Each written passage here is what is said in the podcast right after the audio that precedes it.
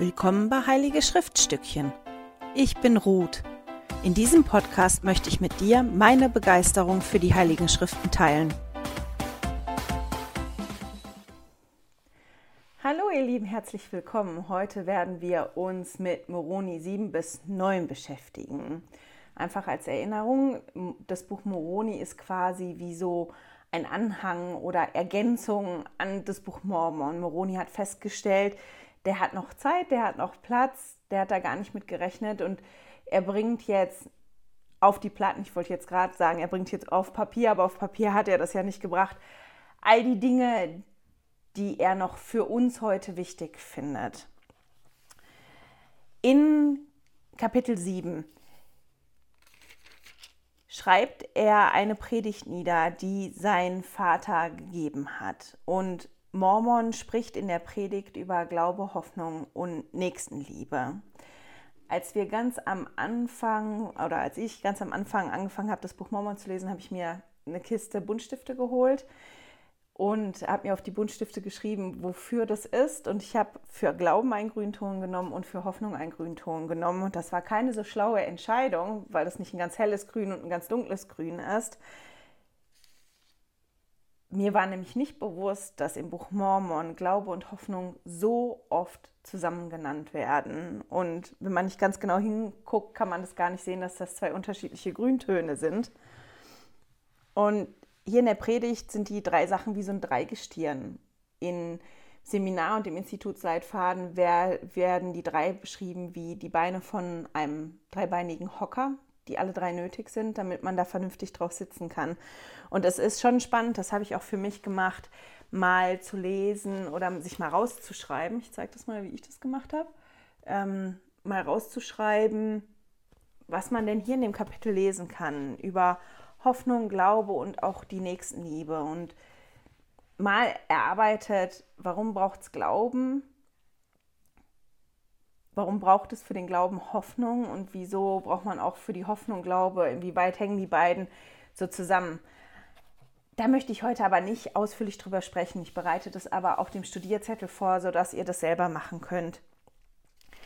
Etwas, worüber ich gestolpert bin, ist, als ich in unter anderem Moroni 7, Vers 18 und 19 vom Licht Christi gelesen habe.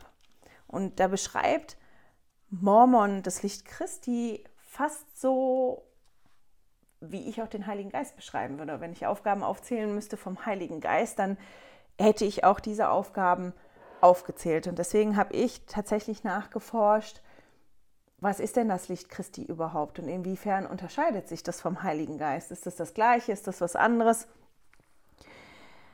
Ihr könnt das ja selber nachlesen, aber einfach mal kurz Auszüge aus den Versen 18 und 19 in Moroni 7.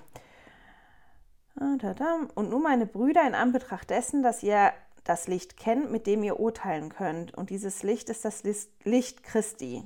Das steht da. Und dann steht in Vers 19, darum flehe ich euch an, Brüder, im Licht Christi eifrig, eifrig zu forschen, damit ihr gut vom Böse unterscheiden könnt. Und das wäre jetzt was gewesen, wie ich den Heiligen Geist unter anderem beschrieben habe. Und das erste, wo ich nachgeschlagen habe, um mal genau zu wissen, was das Licht Christi ist, das war im Schriftenführer. Und da steht, das Licht Christi ist eine göttliche Energie, Macht oder Einfluss, der von Gott durch Christus ausgeht und allem Leben und Licht gibt. Es ist das Gesetz, durch das alles im Himmel und auf Erden regiert wird. Es hilft dem Menschen, auch Evangeliumswahrheiten zu verstehen und trägt dazu bei, sie auf jenen Evangeliumspfad zu bringen, der zur Errettung führt. Und dann steht hier, das Licht Christi sollte nicht mit dem Heiligen Geist verwechselt werden. Das Licht Christi ist keine Person. Es ist ein Einfluss, der von Gott kommt und einem Menschen darauf vorbereitet, den Heiligen Geist zu empfangen. Es ist ein Einfluss zum Guten im Leben aller Menschen. Eine Erscheinungsform des Lichtes Christi ist das Gewissen, das den Menschen hilft, zwischen Gut und Böse zu wählen. Dann geht es noch ein bisschen weiter, aber ich fand zwei Zitate noch ganz toll, die ich gefunden habe. Also erstmal fand ich spannend, dass ganz, ganz klar gesagt wird, das Licht Christi ist keine Person und das ist nicht der Heilige Geist. Und genau das sagt auch Präsident Joseph Fielding Smith, als er spricht über die Unterschiede zwischen dem Heiligen Geist und dem Licht Christi. Er hat gesagt, den Heiligen Geist darf man nicht mit dem Geist verwechseln, der die Unendlichkeit des Raumes erfüllt und überall gegenwärtig ist. Dieser andere Geist ist keine Person und hat weder Größe noch Ausmaß. Er rührt aus der Gegenwart des Vaters und des Sohnes her und ist in allem. Aus neuzeitlicher Offenbarung erfahren wir, dass der Heilige Geist das dritte Mitglied der Gottheit ist und eine Person aus Geist. Folgende Begriffe werden synonym verwendet: Geist Gottes, Geist des Herrn, Geist der Wahrheit, Heiliger Geist, Tröster. Alle beziehen sich auf den Heiligen Geist. Dieselben Begriffe werden größtenteils auch in Verbindung mit dem Geist Christi gebraucht, der auch das Licht der Wahrheit, das Licht Christi, der Geist Gottes genannt wird. Und doch geht es eindeutig um unterschiedliche Sachverhalte. Es herrscht viel Verwirrung, weil wir das nicht klar auseinanderhalten. Und dann fand ich ganz spannend noch ein Zitat, was ich im Institutsleitfaden gefunden habe, wo die erste Präsidentschaft darüber spricht, ähm, dass das Licht Christi sich nicht nur auf die Mitglieder der Kirche beschränkt. Und da steht, die erste Präsidentschaft hat erklärt, die großen Religionsführer der Welt wie Mohammed, Konfuzius und die Reformatoren und auch Philosophen wie Sokrates, Platos und andere haben einen Anteil am Licht Gottes empfangen. Gott hat ihnen sittliche Wahrheiten kundgetan, um ganze Völker zu erleuchten und Einzelne auf höhere Ebenen der Erkenntnis zu erheben. Wir glauben, dass Gott allen Völkern ausreichend Erkenntnis gegeben hat und noch geben wird, um ihren Weg zur ewiger Errettung zu erleichtern. Und ich fand das schon spannend, dass das hier so ganz, ganz klar gestanden hat, dass das Licht Christi wirklich nicht der Heilige Geist ist. Die haben ähnliche Aufgaben und wir verwechseln das, genau wie Präsident Joseph Fielding Smith gesagt hat, weil wir oft die gleichen Begriffe nehmen für die zwei Sachen. Aber dass das nicht ganz genau das Gleiche ist einfach als Information, weil ich das ganz spannend gefunden habe, weil ich tatsächlich darüber gestolpert bin und ich gedacht habe, hm, so würde ich halt den Heiligen Geist beschreiben. Aber das Licht Christi und der Heilige Geist, die machen teilweise ähnliche Sachen, sind aber nicht die gleichen. Also Personen, das Licht Christi ist ja keine Person. Das andere, was mir aufgefallen ist, als ich das Kapitel gelesen habe, war, dass Mormon hier spricht über den Dienst von Engeln. Und ich möchte ein Vers, ist das ein Vers? Ne, zwei. Wir gucken mal. Also wir steigen ein in Moroni 7, Vers 22. Da steht. Denn siehe, Gott weiß alles, denn er ist von Immerwährendem zum Immerwährenden. Siehe, er hat Engel ausgesandt, den Menschenkindern zu dienen und vom Kommen Christi Kunde zu geben. Und in Christus werden, werde alles Gute kommen. Und dann steht über Engel noch in den Versen 29 bis 31. Und haben denn, weil er dies getan hat, meine geliebten Brüder, die Wundertaten aufgehört? Ich siehe, ich sage euch nein. Auch haben die Engel nicht aufgehört, den Menschenkindern zu dienen. Denn siehe, sie sind ihm untertan und gemäß dem Wort seines Gebotes zu dienen, um sich denen zu zeigen, die starken Glauben haben und einen festen Sinn, in jeder Form der Gottesfurcht haben. Und das Amt ihres Dienstes ist es, Menschen zur Umkehr zu rufen und das Werk der Bündnisse des Vaters, die er für die Menschenkinder gemacht hat, zu erfüllen und auszuführen. Und dann geht es dann noch so ein bisschen weiter und dann kommt in, jetzt muss ich mal schnell nachgucken, in Vers 36 steht dann, oder haben Engel aufgehört, den Menschenkindern zu erscheinen? Oder hat er ihnen die Macht des Heiligen Geistes vorenthalten? Oder wird es Solange die Zeit noch andauert oder die Erde noch steht oder es auf dem Antlitz noch einen Menschen gibt, der errettet werden soll, sie sage euch nein. Denn durch Glauben werden Wundertaten gewirkt und durch Glauben erscheinen Engel dem Menschen und dienen ihnen. Es geht dann auch noch weiter. Und als ich das gelesen habe, habe ich so gedacht, das ist was, worüber wir in der Kirche relativ selten sprechen. Engel und dass die Engel auch heute noch da sind und dass die den Menschen dienen. Und Elder Holland, der hat dazu mal eine Ansprache gehalten. Er wird auch im Institutsleitfaden überzeugt. Und ich finde es ganz spannend manchmal, wie bestimmte Generalautoritäten ein Thema für sich gefunden haben und da immer wieder drauf zurückkommen. Und Elder Holland hat unter anderem gesagt, ich bin davon überzeugt, dass sich eines der tiefgründigsten Themen im Buch Mormon darum dreht, welche Aufgabe und Bedeutung Engel im Evangelium zukommt und welche wichtigen Beitrag sie leisten. Je älter wir werden, desto mehr gewinnt es für uns an Bedeutung, dass es Engel, ihr Wirken und ihren geistlichen Dienst wirklich gibt. Ich meine damit nicht nur den Engel Moroni, sondern auch die Engel, die uns individueller dienen, die bei uns sind, uns umgeben, die befähigt sind, uns zu helfen und die genau das auch tun. Ich glaube, wir müssen mehr über den Dienst von Engeln sprechen, als wir es manchmal tun. Wir müssen vermehrt daran glauben und davon Zeugnis ablegen. Mit ihrer Hilfe kann Gott auf wunderbare Weise durch den Schleier hindurch Zeugnis geben, und in keinem schriftlichen Dokument der ganzen Welt wird dieser Grundsatz so klar und machtvoll vermittelt wie im Buch Mormon, wie zum Beispiel in den Versen, die ich gerade vorgelesen habe. 2008 hat Elder Holland sogar eine ganze Ansprache gegeben auf der Generalkonferenz über den Dienst von Engeln. Der heißt auch der Dienst von Engeln. Und ich kann mich daran erinnern, dass ich, die, ähm, dass ich die Ansprache ganz beeindruckend gefunden habe. Und am liebsten hätte ich hier die ganze Ansprache vorgelesen. Ich werde hier auf jeden Fall als Zusatzmaterial den Link anhängen. Und er schreibt unter anderem vom Angebin von, also heute habe ich es wieder mein Knoten in der Zunge, der ist wieder da heute. Nochmal von vorne.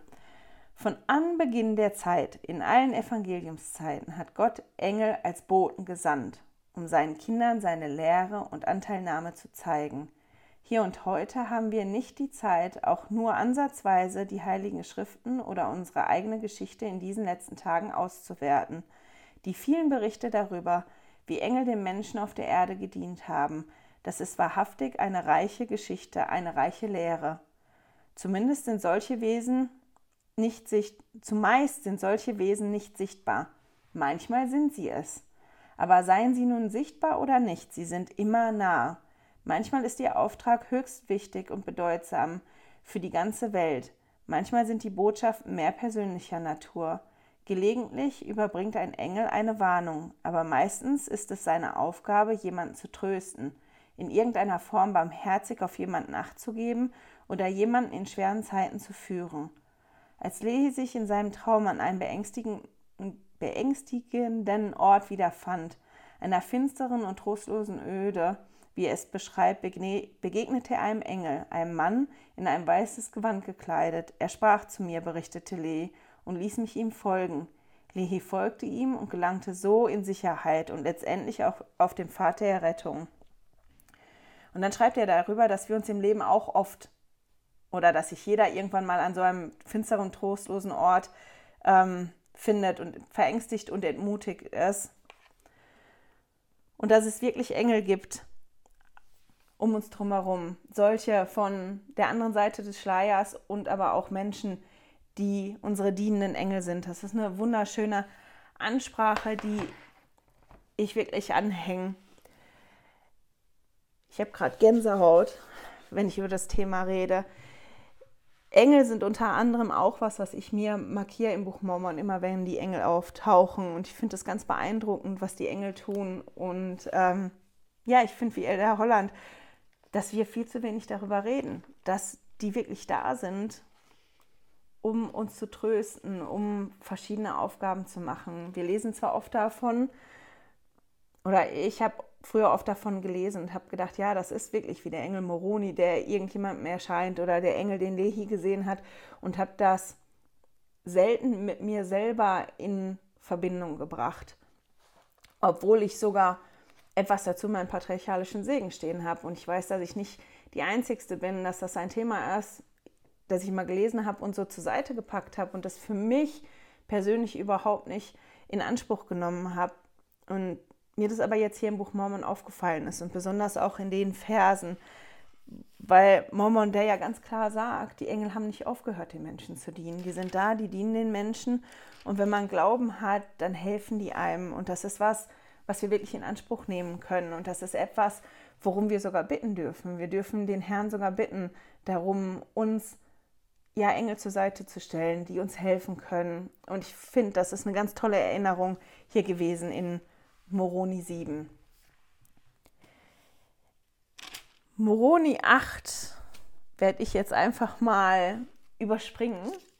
Da geht es darum, dass kleine Kinder nicht getauft werden müssen oder nicht ganz überspringen. Vielleicht ein halben Vers daraus in Moroni 8, Vers 8 steht, höre auf die Worte Christi, deines Erlösers, deines Herrn und deines Gottes. Siehe, ich kam in die Welt, nicht um die Rechtschaffenen zur Umkehr zu rufen, sondern die Sünder.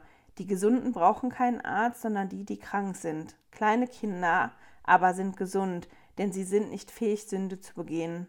Darum ist in mir der Fluch auf Adam von ihm genommen, und so dass er keine Macht über sie hat, und das Gesetz der Beschneidung ist in mir abgeschafft. Einfach diesen ersten Teil, die Gesunden brauchen keinen Arzt, sondern die, die krank sind. Und dass deshalb halt die kleinen Kinder die Taufe gar nicht brauchen, weil die nicht in der Lage zu sündigen, weil die nicht in der Lage sind zu sündigen.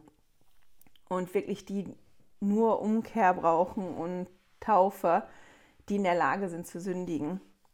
Das hat für mich schon alles gesagt. Ist aber spannend, steht ganz viel über den Heiligen Geist drin und über Gott, aber ich mag das überspringen und in das Kapitel 9 gehen.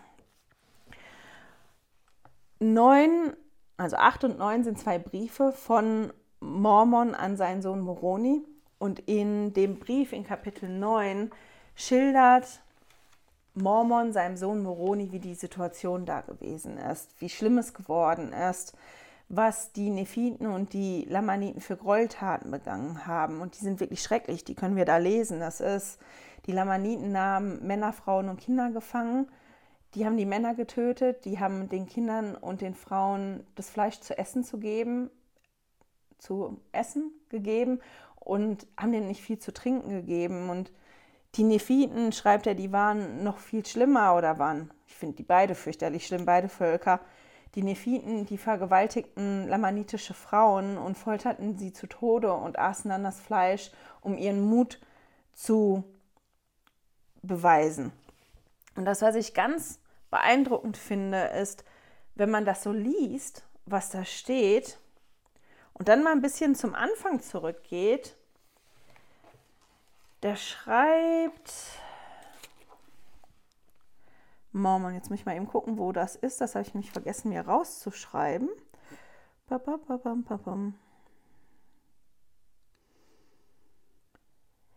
Also wir können lesen am Ende von Vers 4, dass Mormon sagt, der Geist hat aufgehört, oder darum fürchte ich, der Geist des Herrn hat aufgehört, sich mit ihnen abzumühen. Und in 5 steht, und sie haben ihre Liebe füreinander verloren. Also dem ist schon relativ klar, was da passiert ist. Das ist so schrecklich, die Situation, weil die ihre Liebe füreinander verloren haben. Und der Heilige Geist hat aufgehört, sich mit denen abzumühen. Und dann können wir vorher lesen in Vers 3, und der Satan stachelte ihn beständig, bestachelte sie beständig zum Zorn gegeneinander auf. Und dann steht aber in Vers 4, siehe, ich arbeite beständig mit ihnen. Und ich fand diesen Satz, und siehe, ich arbeite beständig mit ihnen, ganz faszinierend oder beeindruckend in dem Kontext. Wenn man das gelesen hat, der sieht, dass der Heilige Geist aufgehört hat oder dass er befürchtet, er hat aufgehört, sich mit denen abzumühen, weil das so schlimm ist. Und er kann sehen, dass die Liebe aufgehört hat, dass die keine Liebe mehr füreinander haben. Und trotzdem steht da,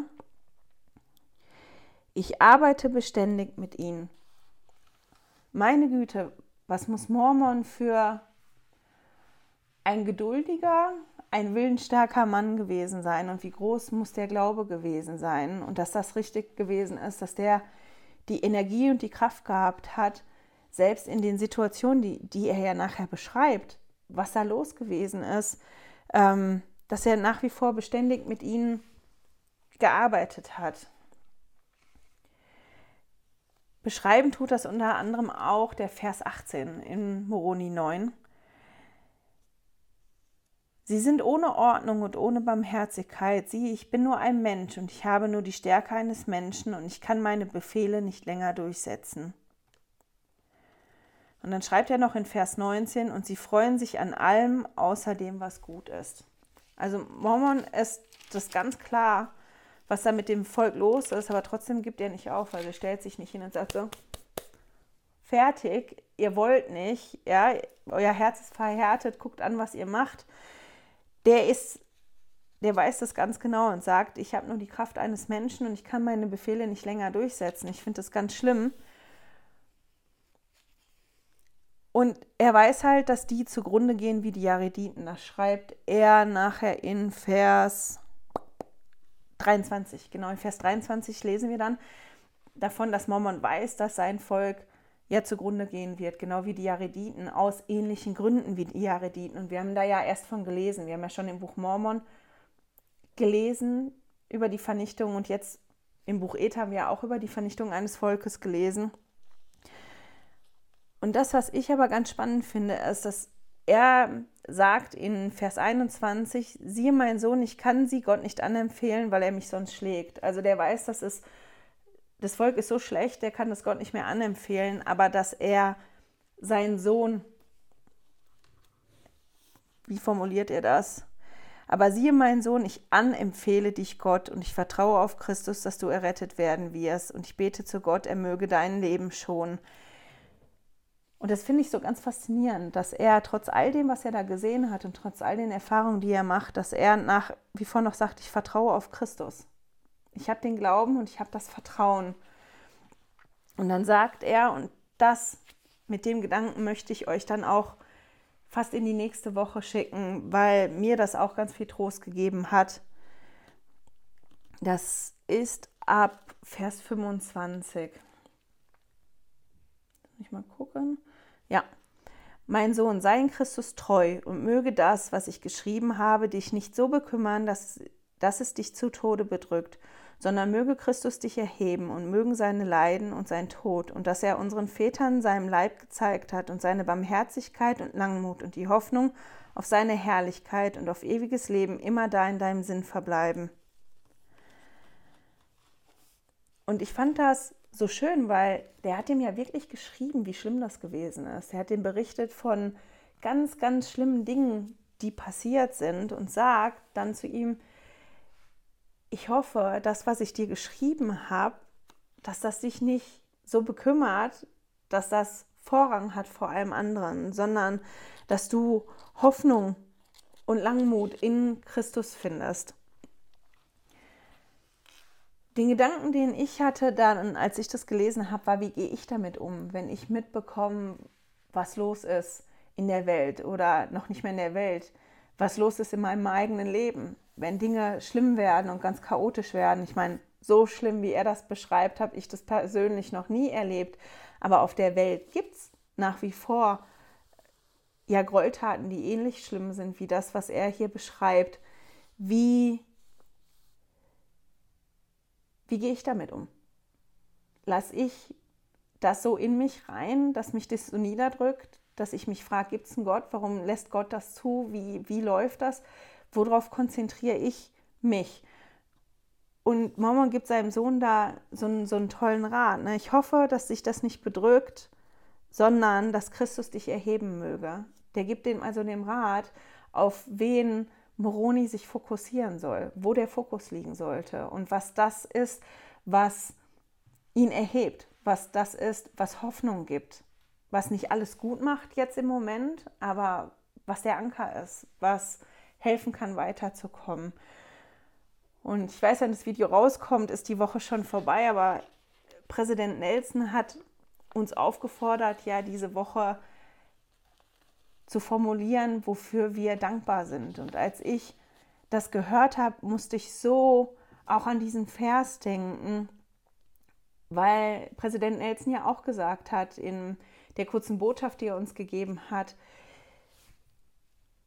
dass es besser ist, den Fokus auf das zu legen, wofür man dankbar ist, als auf all die Dinge, die ja, die nicht gut gelaufen sind und die schlimm gewesen sind. Und ich finde, das ist ein total guter Rat, wenn wir mitkriegen, dass wir niedergedrückt werden von den verschiedensten Dingen, von Sorgen, von Dingen, die in der Welt los sind, von Krankheit, von was weiß ich, gibt ja so viele Dinge, die uns niederdrücken können, dass wenn wir unseren Fokus auf andere Dinge legen, wofür bin ich dankbar, was für Segnungen habe ich, was hat Christus in meinem Leben schon bewirkt, was hat mein Glauben und meine Hoffnung mir schon gebracht, wenn ich darauf gucke und mich darauf konzentriere, dann geht es mir persönlich viel besser und dann bin ich auch glücklicher und mir hilft das. Ich hoffe, mit diesem Gedanken und mit diesem Rat kann ich euch in die nächste Woche schicken und dass ihr auch diesen Rat von Mormon an Moroni für euch annehmen könnt, nämlich euch nicht ja, zu Tode bekümmern zu lassen, euch nicht niederdrücken zu lassen, sondern euren Fokus, wenn ihr mitbekommt, dass das passiert, euren Fokus auf Christus zu legen und auf das, was, wofür ihr dankbar sein könnt. Ich wünsche euch eine wunderschöne Woche und ich hoffe, wir hören und sehen uns nächste Woche wieder. Schön, dass du heute dabei warst. Danke fürs Zuhören. Diese Audioaufnahme wurde aus einem Video auf meinem YouTube-Kanal entnommen. Du findest dieses Video unter Heilige Schriftstückchen auf YouTube. Melde dich für mein Newsletter auf heiligeschriftstückchen.ch an und erhalte meinen Studierzettel zu jeder Episode. Immer noch nicht genug? Dann folge mir auf Instagram unter Heilige Schriftstückchen. Hier mit UE statt mit Ü.